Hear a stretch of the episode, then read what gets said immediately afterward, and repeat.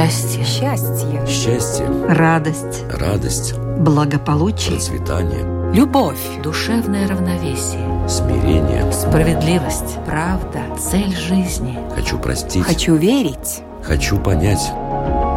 Беседы о главном. На Латвийском радио 4.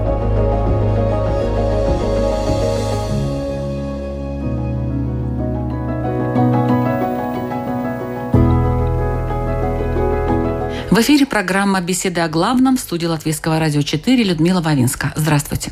Как известно, финансовые и материальные ценности в мире распределяются очень неравномерно. Аналитики в 2021 году подсчитали, что 10 самых богатых людей мира владеют большим капиталом, чем совокупное богатство беднейших 3 миллиардов 100 миллионов человек, то есть практически половины населения Земли. Такая вот простая, но совсем не веселая арифметика. Почему же так происходит? Неужели Бог так несправедлив, что лишает подавляющее большинство своих мыслящих созданий доступа к материальным и другим благам? Почему в христианстве, например, говорится о том, что бедность не порог? Впрочем, и богатым быть не запрещается, если ты отдаешь десятину храму. Но это никак не объясняет такое парадоксальное скопление финансов, материальных ценностей и прочих дорогих вещей всего лишь у некоторых избранных. А кем они избраны?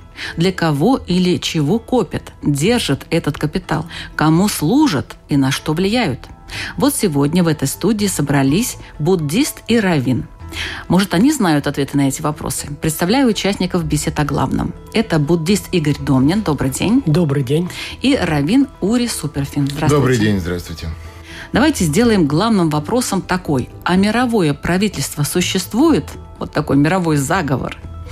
И начнем наш очень мистический и, возможно, инсайтский такой разговор. Вдруг мы что-то выясним такое, что вообще никто не знает.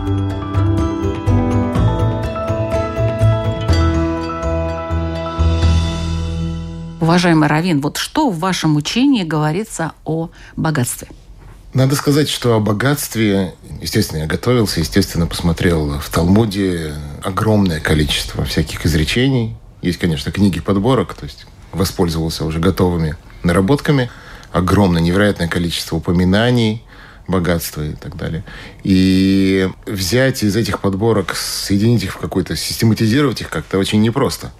Но в целом общее впечатление такое зарождается, что прежде всего это не такая тема, чтобы ее в какие-то высокие духовные сферы носить. Она все-таки достаточно приземленная и практическая. А главный литмотив, который в Талмуде проходит красной нитью вот через все повествование, то, что богатство является необходимым средством для того, чтобы человек был свободен. И поэтому некоторые примеры богатства, которые там приводятся, они для нас выглядят забавно. Вплоть до у кого, например, э, нужник рядом с домом, как вариант человека богатого уже. И это нам как бы повествует о том, что независимость от внешних обстоятельств минимальная, максимальная, это и есть богатство. И у него, как у всех явлений, есть какие-то свои уровни. От нужника во дворе, а не где-то в полях, как тогда возможно было, и до финансового уже богатства, когда человек может себе позволить что угодно.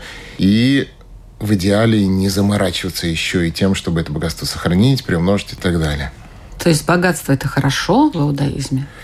Богатство это, как и любая вещь, она может быть хорошей, может быть плохой. Зависит от того, как его используют. Но вот эта вот свобода, а голод по этой свободе у людей в целом, я думаю, существует на, действительно вот, на уровне души. Богатство, безусловно, дает и помогает тебе быть более, в хорошем смысле, вот как бы, такое понятие large. То есть человек, который действительно широкие жесты может делать, который раньше себе не мог позволить, помогать другим. Простите за пример такой э, немножко, может быть, не местный, не европейский, надеюсь, наконец не скачивать пиратский софт и покупать его, так далее, так далее. Увидев какое-то начинание хорошее, его взять и поучаствовать в его финансирование и так далее, и так далее. То есть начинаются жесты, которые человеку и самому с них приятно. И он развивает мир. То есть лучше быть богатым, конечно, чем бедным, скажем так. Я сейчас борюсь с желанием задать вопрос э, буддисту. Э, вообще свобода и богатство, насколько эти вещи связаны? Нет, давайте начнем все-таки с того, что в вашем учении сказано о богатстве. Без монахов пока. Буддизм нельзя рассматривать без монахов. Потому что буддизм изначально это чисто монашеское учение. Ну, то есть тогда получается, что богатство вообще ни при чем тут.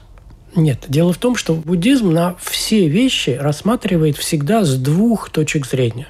Первое, с точки зрения монашества, и с точки зрения монашества отсутствие богатства – это освобождение – не только богатство, а вообще наличие в собственности каких-либо материальных вещей – это в любом случае обременение и беспокойство. И поэтому для монаха очень хорошо отказаться или освободиться от любых материальных вещей, кроме абсолютно необходимых. Это котелок для еды и иголка с ниткой и две сменных одежды. Все-таки две сменных одежды. Да, потому что одну надо стирать, когда она Логично. загрязнится.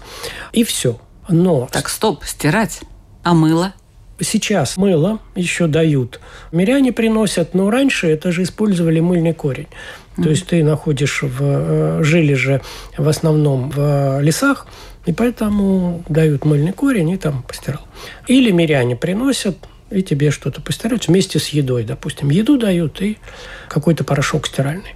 А с точки зрения буддизма на мирскую жизнь, то богатство – это признак хорошей, э, нравственной прошлой жизни. То вот есть, так нравственность человек... измеряется. То есть э, сейчас ты живешь нравственно хорошо, в следующей жизни ты будешь богат.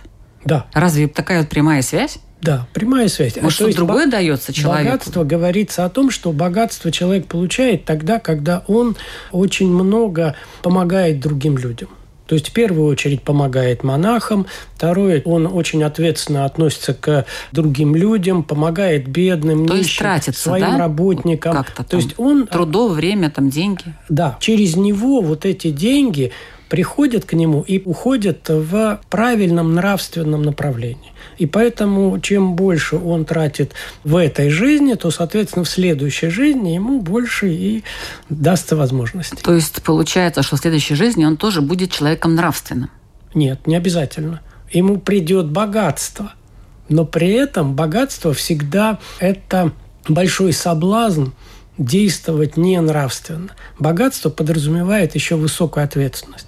Поэтому, конечно же, когда человек бедный, у него нет ничего, и не нравственно действовать гораздо труднее, чем если у тебя есть богатство. В таком случае я у вас уже не буду спрашивать, почему богатство распределяется неравномерно, потому что, понятно, значит, кто-то для этого в прошлой жизни работал, изо всех сил старался, и вот ему пришло богатство, а другой ничего не делал, ну и вот сидит теперь бедным.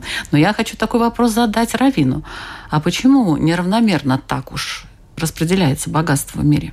Я должен сказать, что вообще такого рода вопросы к представителям иудаизма, они, скорее всего, натолкнутся на ответ, мы только можем развести руками. То есть у нас, если есть какие-то книги по Кабале, которые какие-то проводят определенные линии, то во всяком случае по отношению к богатству я никогда не видел, чтобы было какое-то четкое правило. Вот так было в прошлой жизни. Само наличие прошлой жизни, оно в иудаизме не консенсус нет, инкарнации мы не, обсуждаем а, буддистские да, я теории. Понимаю, да, да, я просто, прежде, случае... прежде всего, такого mm-hmm. точно не ожидается. А что же касается этой вот жизни, и почему один человек становится богатым, и другой нет, то, опять же, безусловно, нам не дан доступ к тому, почему Всевышний делает кого-то богатым или бедным, но мы знаем, что есть люди, которые совершенно спокойно с этим живут, и тогда для них отсутствие богатства не является проклятием или каким-то трудностью. Безусловно, все мы знаем таких людей. Я встречал людей, правда, реже, которые вполне гармоничны со своим богатством. Но для большинства людей, видимо, это уже какие-то тонкости души, то, что он должен пройти и исправить в себе. И иногда богатство испытания для него – иногда бедность для него испытание. Каждому по его как бы складу характера, то, что у него недочинено, недоисправлено. Тогда вопрос конкретизирую. А почему так получается, что в мире среди богатых очень много евреев? В связи с тем, что я сказал, что Талмуд в целом дает понять, что богатство это дает тебе ту самую независимость, то, возможно, особенно в нашем народе эта необходимость в этой независимости и свободе наросла именно за счет столетий жизни в достаточно стесненных условиях. Всегда гетто были, всегда хотя бы пространственно мы всегда были ущемлены, мы не могли свободно где-то вращаться, ходить и так далее. Все время нас загоняли такие рамки. И, видимо, эти столетия, они сработали как эффект пружины, и поэтому генетически у многих вот эта вот необходимость в свободе как бы мотивировало их в этом направлении постараться преуспеть. И я могу только гадать, но мне кажется, это достаточно логичным ответом. Да, ну, возможно, еще и другие какие-то особенности еврейского народа, допустим, помогать своим, да. Не у всех это, это есть. У восточных евреев, скажем, бухарских евреев и так далее, прям я это много раз наблюдал, насколько им естественно уже с детских лет, с молодых ногтей, что, безусловно, он будет частью общего бизнеса, безусловно, и он будет протягивать руку помощи ему, безусловно, это важно. Не везде это так вот кланово. Иногда мы видим богачей, которые не за счет семьи поднялись и так далее. Более европейские варианты. А у восточных евреев, особенно вот из тех краев, кавказских, всяких таких вот, как горских евреев, это очень распространено. Ашкенази? Нет, ашкеназы это как раз европейские, у них как раз это реже такое наблюдается. А вот у евреев из этих краев, у них это повсеместно. Это да.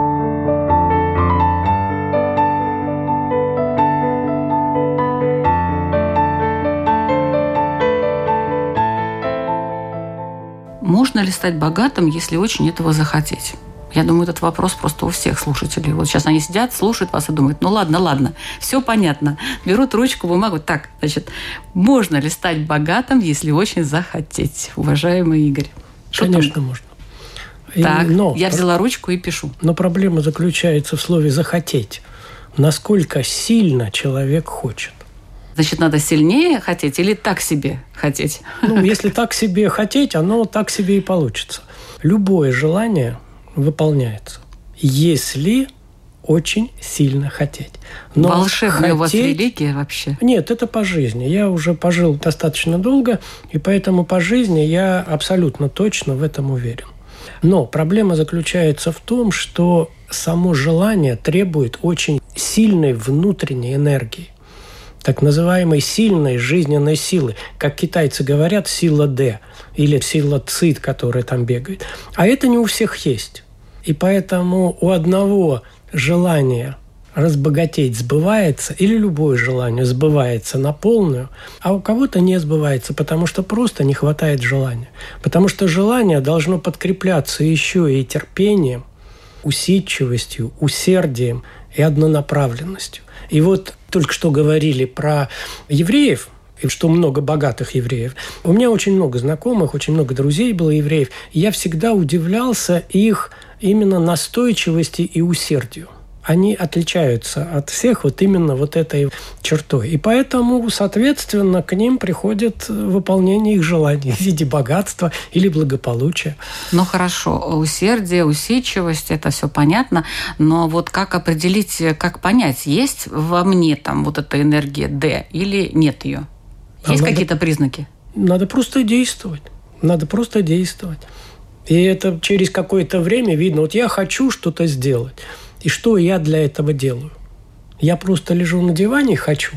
Или я это хочу, подкрепляю какими-то вещами. Я иду, занимаюсь, иду, работаю, не по 8 часов, как обычно, а по 12 часов. Ой, ну я работаю, занимаюсь... это, конечно, не тот вариант для богатства. Работать можно, мы все тут работаем, знаете ли.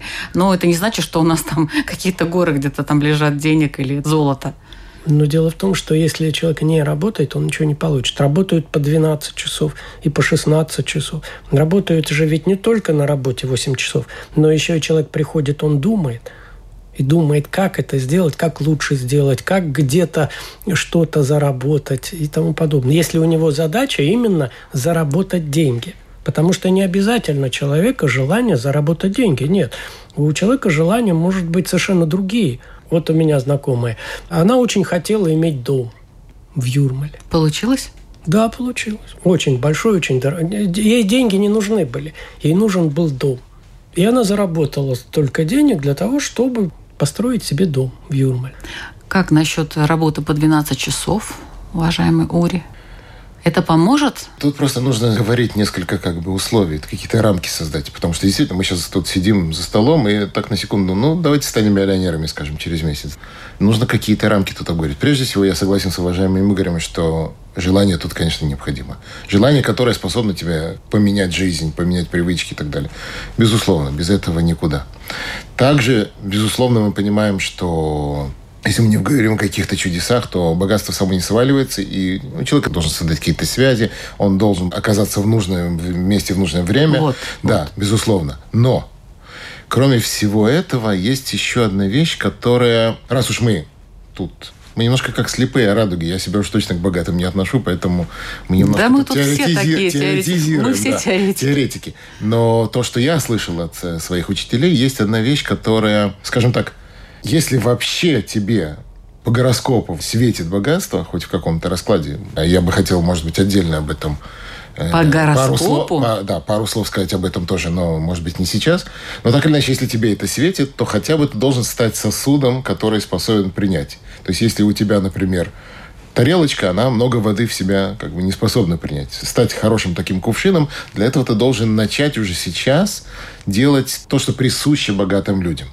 То есть, иными словами, так же, как человек, который сидит грустный, он может включить какие-то анекдоты, что-то поискать, какую-то юмористическую передачу. Или просто даже сидеть и улыбаться. Пять минут физически просто. Улыбаться, и он станет веселее. Потому что наше духовное связано с нашим физическим.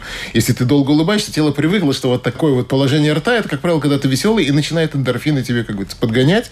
То же самое и здесь. Если ты хотя бы начинаешь себя вести как богатый, я не говорю там в смысле трат, безусловно, сейчас объясню, что я имею в виду, то тогда хотя бы ты становишься тем сосудом, куда уже можно вливать эту самую как бы воду, это самое богатство. Что я имею в виду под сосудом?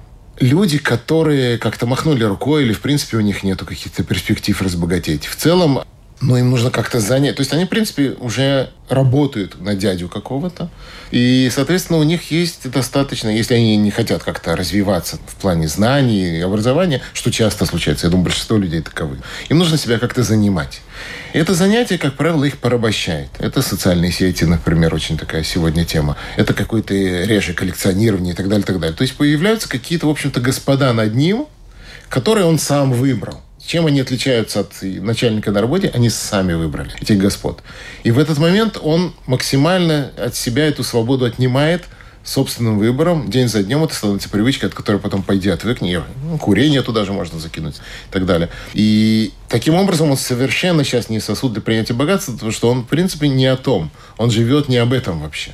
Даже если он получит богатство, он будет по-прежнему, как говорится, идти и смотреть смартфон, э, и смотреть, кто там То в Фейсбуке. зачем оно ему надо? Кто ему лайкнул в Фейсбуке Да, там, и так да, да, далее. да. Да, То есть, в конечном счете, это будет его даже раздражать в какой-то степени. Ну, чего мне теперь... С этим что-то теперь надо делать.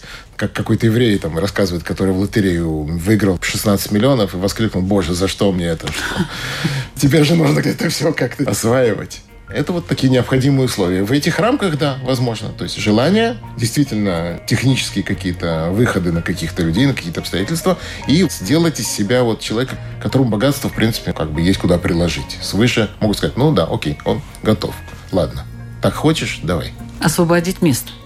Да. Для богатства. Да, да, да, как ни да, странно, да? да, да, Мы ни живем странно. бедные Да, такие. А да. где у вас место для этого богатства? Его нет. Вы заняты. Отлично.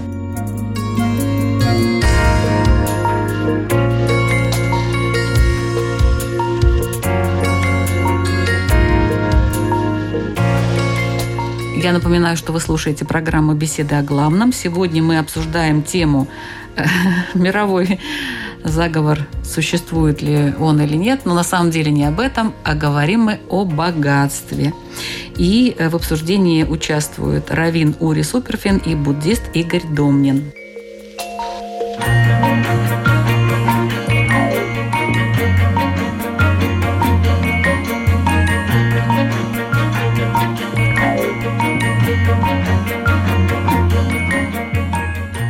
Богатство – это благословение или проклятие? И в каком случае, когда, что? В первую очередь, богатство – это ответственность. Потому что кому многое дано, с того, соответственно, многое и спрашивается. Потому что богатство очень сильно усиливает, это как усилитель, который усиливает все наши качества, как положительные, так и отрицательные.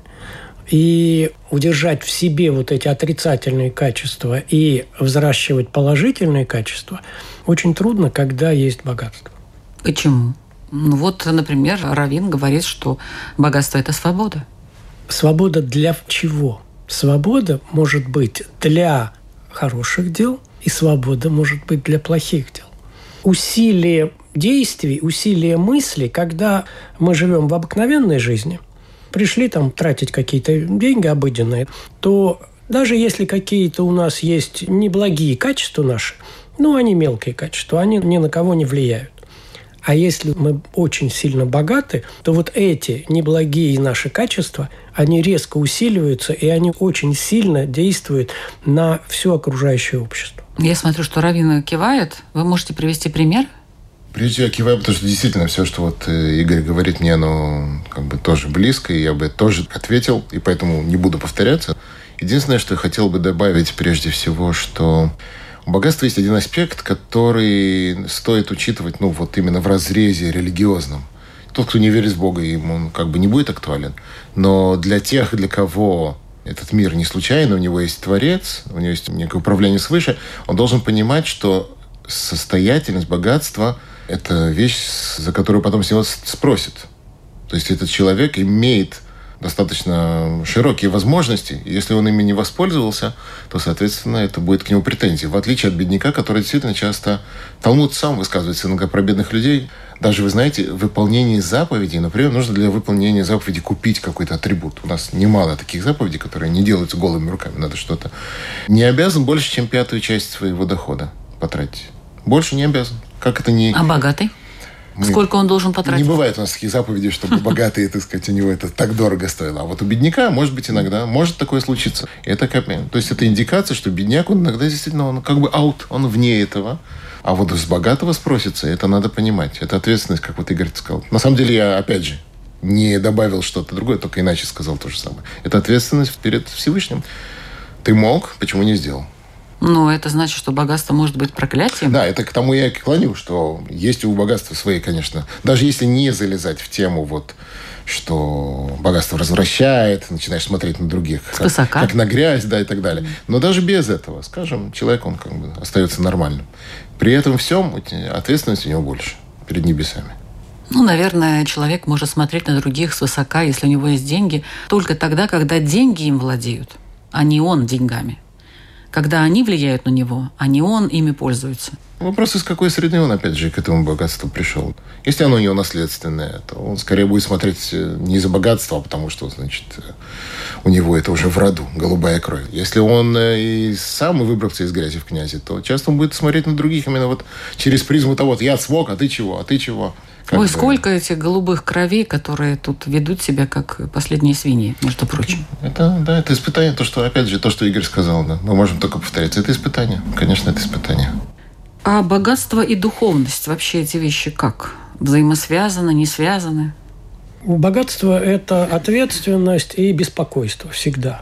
С точки зрения буддизма, высшее достижение человека – это отказаться от богатства и уйти в монахи. Это прекрасно. Идеальный вариант, конечно, это сначала иметь богатство. Чтобы, чтобы от него отказаться. Чтобы от него отказаться. Чтобы не получилось, как леса и виноград. Когда, да, мне очень тяжело в миру жить, зарабатывать деньги, обеспечивать семью, там, на работу ходить, все, а я буду считать, что это вот, это не духовно, и поэтому я вот отказываюсь от всего и делаю вид, что я вот такой духовный человек. Иду а в монахи, да? Ну, даже в монахи или в любую другую духовность, там все. А на самом деле при удобном случае всегда человек что-то пытается приобрести. Поэтому идеальный вариант, конечно же, с точки зрения буддизма, это сначала утвердиться в миру, заработать богатство для того, чтобы потом от него отказаться. Не просто, видите, как монахи-то пойти нам с вами, слушатели уважаемые. В рамках иудаизма как бы нет монашества как такового, но, безусловно, я это уже сказал, что есть люди, для которых бедность – это естественно. И более того, я хочу такой буддийский пример привести из Талмуда. Был такой мудрец э, Раби Шимон бен Лакиш. У него была темная достаточно юность, он даже разбойничал, но потом как-то, значит, стал мудрецом Торы со временем. На него повлиял другой мудрец. Неважно. Так или иначе, перед смертью написано про него, он плакал – перед самой смертью он плакал, вызвал интерес учеников, что... Ну, подождите, он стал раввином? Да, он стал. Он один из известнейших имен таких вот. Ну, их много, в принципе. Но так или иначе, он у всех на слуху. Он, безусловно, один из известнейших раввинов Талмуда. И он плакал. Ученики спросили, почему он плачет. И он сказал, что у него осталось пол баночки, там, пол склянки уксуса. В чем тут дело? В том, что выходит, что вот он уже умирает, он уже на смертном одре, ему остается там несколько минут. И выходит, что он напрягался в этом мире не ради духовности, не ради служения Творцу, вот на эти полбаночки. То есть, иными словами, у него оставалось что-то неиспользованным из того, что он потратил на мирское. И он плакал, что вот выходит, он как бы не рассчитал. Слишком перестарался в материальном мире. Такое тоже есть как будто. Это все не связано с монашеством, просто вот для кого-то это невозможно, он не может так жить, он превращается просто в комок нервов, и, соответственно, от него мы такого ждать не будем. Но, тем не менее, есть и вот такие рассказы тоже. Давайте все-таки рассмотрим этот вопрос, чтобы не забыть о нем. А кто или что управляет миром? Игорь, вы знаете? Конечно же, есть влиятельные люди, которые пытаются управлять ситуацией, но я бы очень хотел бы, чтобы было какое-нибудь мировое правительство. Хотели бы? Да, потому что тогда мир не был бы таким хаотичным, и не было бы так много все-таки страданий и трагедий в мире. Ну, а вы думаете, что вот э, эти люди настолько мудры, чтобы создавать какой-то вот такой особый, спокойный, гармоничный мир? Дело в том, что если бы они создали бы такое мировое правительство, они были бы мудры, потому что, чтобы просто его создать, нужно быть мудрым человеком. К сожалению, я думаю, что у нас не хватает настолько мудрых людей, чтобы создать это мировое правительство. Что вы думаете, уважаемый Равин? В целом, в моей среде теория о неком теневом каком-то правительстве в мире, она не, не популярна, потому что не будучи в состоянии это как-то доказать и обосновать в должной мере, кроме каких-то примеров относительно локальных, относительно вот масштаба нашего разговора, человек отрывается от реальности, и ему что-то не, не дает. То есть я не говорю, что это не может быть, но просто заниматься этим вопросом на сколько-нибудь практическом уровне, а я говорю о потраченном времени тоже, не имеет особенно смысла. Но я вижу частные какие-то примеры. Я вижу, например, такой человек, как Сорос, который, безусловно, влиял э, где только мог, это его увлекало, это у него был такой, видимо, хобби такое. И вот эти какие-то, скажем так, грибницы его влияния мы и в Израиле ощущали и так далее. То есть все это вот, они достаточно заметны, они не настолько как бы сокрыты. Я вижу Илон Маск, который, безусловно, человек очень состоятельный, и я вижу, как он в позитивном плане влияет и на будущее человечества, его вот эти вот все спутники связи, он выстраивает некую сеть, он беспокоится об искусственном интеллекте, который он боится, что он слишком много власти себе заберет и так далее. То есть я вижу человека, который при деньгах, и при этом он как бы и не скрывает, пытается какие-то... Но так они не э, скрывают. Да, да, да. Это не тайное. Да, я к тому, что если у тебя в руках такое огромное богатство, то, мне кажется, да, я даже это соблазном не буду называть. Естественно, любой человек начинает воспринимать все вокруг как бизнес-схему такую. И в рамках этой бизнес-схемы он может иногда, как он считает правильным, перелопачивать очень серьезно это мироздание, влиять на него. И, скажем так, само наличие миллиардеров косвенно указывает на то, что такое влияние есть, но Просто управлять миром это немножко не определение недостаточно четко. То, что, например, Африка до сих пор не умерла с голода, понятно, что это какие-то много доброй воли э, всего остального мира, например. Там же все время какие-то происходят засухи, голодухи и так далее. Вот, например, целый континент, мы просто его совсем не замечаем, оттуда и новостей почти нет. А это огроменный континент, который весь жив вот за счет, если хотите, такой немножко теневой, хотя бы для нас, теневого такого вот влияния. Не всегда это негатив, как мы видим, опять же. И так далее, и так далее.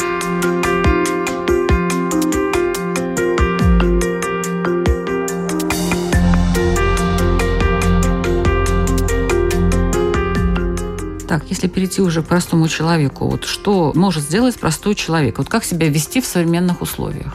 Как достичь благоденствия? Вот конкретизирую вопрос. Может быть, я отвечу небольшой притчей в Старой Индии жил один раджа. И, соответственно, у него было маленькое такое королевство, но все равно королевство. И один раз к нему, к порогу его дворца, пришел очень уважаемый аскет, бродячий аскет. А там было принято, что Раджа должен встретить этого бродячего аскета у ворот дворца, омыть ему ноги. И, соответственно, он встретил, омыл ноги и пригласил его к себе во дворец. Ну, это принято так было. Аскет к удивлению Раджи согласился. Тот его посадил рядом с собой в кресло. Соответственно, Аскет тоже согласился. Он ему выставил яство, которое тот начал есть. И, соответственно, предложил ему место спать, покоить, все. И Аскет стал жить у Раджи. питаться также вместе с Раджой, спит на вот этих вот, соответственно, Бросил богатых одеялах. аскетство. И все. И, соответственно, он живет вместе с Раджой. А Раджа волнуется, что такое, что это, может быть, аскет не настоящий, что-то это. Ну и проходит там неделя, две недели проходит. И один раз аскет спрашивает у Раджи, Раджар, смотрю, что-то ты не в настроении, как-то вот сумрачно выглядишь. Может, тебе вопросы какие-то есть, спрашивай. Ну, тут Раджа и спрашивает. Вот говорит, ну как, вот смотри, ты сейчас живешь так же, как я, питаешься так же, как я, спишь так же, как я. Чем же мы, говорит, с тобой тогда отличаемся? Почему ты вот мудрый аскет? Какой же ты мудрый? А мудрец ему говорит, давай я тебе отвечу, проснемся завтра пораньше, часа в 4, пойдем погуляем, и я тебе отвечу на этот вопрос. Просыпаются они в 4 утра, выходят э, в сад и идут. Полчаса идут, болтают о чем-то, и тот не отвечает. Час идут и не отвечает. И Раджа спрашивает, ну, ответь мне на вопрос. Он говорит, подожди еще чуть-чуть. И они подходят к границе уже королевства. И Раджа говорит, нет, мне, говорит, дальше нельзя, потому что я же король, мне нельзя, это уже другое королевство. Тогда аскет снимает с себя эти богатые одежды, кладет и говорит, вот тем я от тебя и отличаюсь. Перешагивает через границу и уходит. И снова превращается в аскета. Ответ на вот этот вопрос гласит так, что человек должен чувствовать себя хорошо в любой ситуации. И в богатстве, и в бедности. И тогда человек внутренне спокоен, когда у него есть внутренняя устойчивость. Интересная притча. Спасибо большое. Какую притчу расскажет уважаемый Равин Ури? Я сработаю как-то на контрасте. Пожалуйста. Раньше я уже говорил о том, как нужно себя подготовить для богатства, но что касается таких явных советов, которые в Талмуде, есть, можно два выкристаллизовать совета. Один из них, он, как ни странно, касается тоже такой богатой темы, не нашей, правда, с глаз, а именно, что Талмуд всегда советует любой свой бизнес вести вдали от глаз людей. То есть торговать микрочипами лучше, чем холодильниками. Потому что холодильники предполагают павильон, большую рабочую команду, вот это все блестит и, соответственно, может пасть жертвой с глаза намного сильнее. И это, как бы, в принципе, Талмуд советует лучше чем-то мелким и незаметным зарабатываете. Во всяком случае, незаметным. Это первый совет. А второй совет – это действительно обращать внимание на... Ну, тогда еще не знали нефть и прочее, тогда еще отсутствовало. А сегодня уже и поделено, поэтому об этом мы и говорить не будем. А что же касается пути к богатству, это, опять же, всегда смотреть потребности людей и их удовлетворять. Это самый простой способ. И могу просто привести пример. Например, вот те же упомянутые выше смартфоны, которыми сегодня все владеют. Перестали их воровать даже. Просто потому, что это уже как бы стало, ну не знаю, как рука человека. И до сих пор и они в руках, а до сих пор люди себе зарабатывают остеохондрозы, так сказать, насыты, с- с- хотя уже много лет прошло. То есть есть явная потребность. И все пользуются смартфонами, всем они занимают руки, всем они делают проблемы с шеей. Почему до сих пор не решил? Вот, так сказать, будь первым, найди средства, те, кто захотят в это вложиться, и придумай же что-то, чтобы это наконец прекратилось.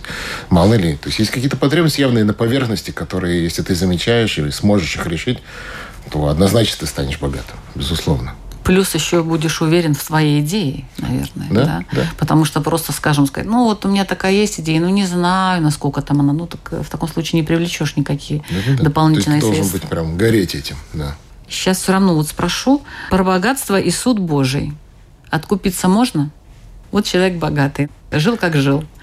В Талмуде не меньше, чем о богатстве, говорится о том, что называется у нас сдака. Сдака, на самом деле, это на русский, как правило, переводят милостиня, хотя на самом деле это от корня, дословный перевод – это справедливость. Иными словами, само вот это отстегивание для малоимущих, оно является как бы актом справедливости, всемирной справедливости, и оно долженствует быть. То есть есть там свои каноны и, и так далее, есть какой-то минимум, максимум э, тех, кто дают эту самую цдаку, Талмуд всячески восхваляет э, повсеместно. И действительно, в нашей среде это очень принято, очень распространено. В разных очень формах. И не обязательно от людей богатых, также и бедные часто. Короче, эта вещь действительно, э, вот тут как бы можно себя похлопать по плечу. В нашей среде это очень распространено. И Понятно, что человек, который вот это богатство свое, об этом уже говорили выше, использует на благие дела, это ему определенный плюс. Это в наших источниках написано, безусловно, это будет ему определенный плюс как говорится, после 120 за смертным доской, за смертным одром. И бедный такого, к сожалению, прерогативом не обладает. У него нет этих возможностей. Тут богатый как бы на пол корпуса впереди таким образом. Не назову это откупиться, но так или иначе у него есть еще вот такой вариант повлиять на свой статус там, после смерти. В буддизме существует такое понятие, как карма. Карма – это результат предыдущих действий. То есть, если я сделал что-то негативное – то в любом случае я получу результат. И изменить это невозможно. И поэтому, с одной стороны, откупиться от предыдущих негативных действий или неправильных действий невозможно. С другой стороны, я могу сегодня создать такие действия, которые мне создадут благие последствия. И тогда эти благие последствия компенсируют те негативные вещи, которые я делал в прошлом. И поэтому с этой точки зрения можно сказать, что откупиться можно. Потому что э, если человек, допустим, всю жизнь делал что-то нехорошее и создал себе нехорошую карму, а под конец жизни решил делать благие дела, то, соответственно, его нехорошие дела создадут ему нехорошую карму, а благие дела создадут ему благую карму. И поэтому у него это ну, все а... в будущем компенсируется. Плюс на минус это ж ноль. А бывает нулевая карма, когда вот, вот ровненько так все. И хороших, и плохих. Ну, почему нет? Карма может бывать любая, но дело в том, что это в любом случае будет. Примерно так же, как, допустим, я сделаю такое элементарное действие, я сейчас возьму стакан в руку с водой и отпущу его. И он будет падать. Он в любом случае будет падать. Я не могу изменить теперь эту ситуацию, он будет падать. Но теперь что я могу сделать? Я могу сделать следующее действие. Я могу поймать этот стакан в воздухе.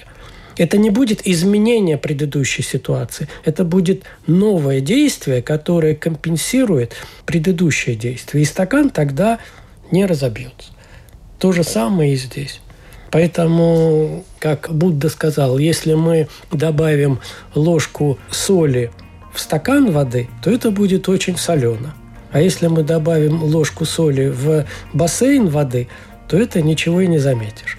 Поэтому соль как негативный фактор, допустим, если мы сделаем очень много положительных, бассейн положительных, то это растворится и ничего не произойдет.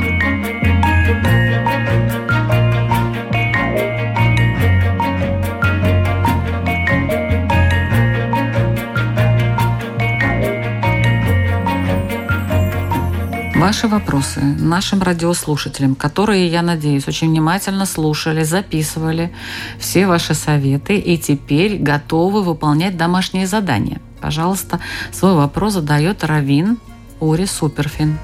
Я хотел бы предложить, чтобы каждый из нас сделал бы хотя бы первый шажок, потому что действительно многим из нас богатство в той или иной степени оно симпатично – так как человек, который не желает и не хочет и ничего не делает для этого, у него шансов, по идее, нет, то сделать хотя бы первый шажок.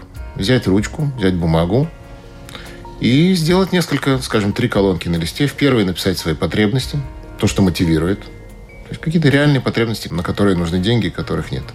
На втором столбце написать те качества, которые мешают о которых мы тут говорили, которые мешают вообще стать сосудом для богатства. То есть где, в каких вещах... Э, как правило, это вещи, которые мешают и бедному. Просто он уже на себя махнул рукой. Но вот будет мотивация таким образом. То есть написать вещи, которые объективно я порабощен ими чересчур. И в третьей колонке написать тут круг общения, те варианты отдыха, которые мы используем, что с ними тоже, об этом я еще не говорил выше, что с ними у нас, насколько действительно они делают из нас людей свободных, которые потом могут, став богатыми, продолжать также в том же духе. Хотя бы на бумаге это все изложить, хотя бы понять фронт работ. Мотиватор и где, в каких областях мы можем здесь э, стать лучше, хотя бы Всевышнему поднести этот сосуд, вот наливай сюда богатство, я уже готов. Хотя бы это. Спасибо. Свой вопрос задает буддист Игорь Домнин. Я бы хотел задать вот какое задание. Чтобы уважаемые радиослушатели подумали, когда вы дарите подарок и когда вы принимаете подарок, что вы чувствуете и когда вы более счастливы? Так, а богатство тут э, при чем? Богатство появляется тогда, когда человек счастлив. Неожиданно может появиться богатство. Не обязательно, когда человек счастлив. Бывает, что так. Много денег – это не богатство. Богатство – это счастье человека. И поэтому надо очень внимательно смотреть, когда человек более счастливый духовно, философски, красиво закончили программу «Беседа о главном» мы сегодня и обсуждали тему вообще-то и про мировой заговор, и мировое правительство, и про богатство, и про просто людей, и про условия, в которых мы живем. Ну и вот э, действительно, у каждого понятие богатства свое. В конце концов, не всегда это деньги. Э, я благодарю наших участников. Напомню, это Равин Ури Суперфин и Игорь Домнин, буддист, э, ведущая Людмила Вавинска. Каждую среду мы вас ждем на Латвийском радио 4, ну или слушайте нас в подкастах, много платформ, на которых есть программа «Беседа о главном». Я прощаюсь с вами. До следующей встречи. Всего доброго. Всего доброго. До свидания. Счастье. Счастье. Счастье. Радость. Радость. Благополучие. Процветание. Любовь. Душевное равновесие. Смирение. Справедливость. Правда. Цель жизни. Хочу простить. Хочу верить. Хочу понять. Беседы о главном. На Латвийском радио 4.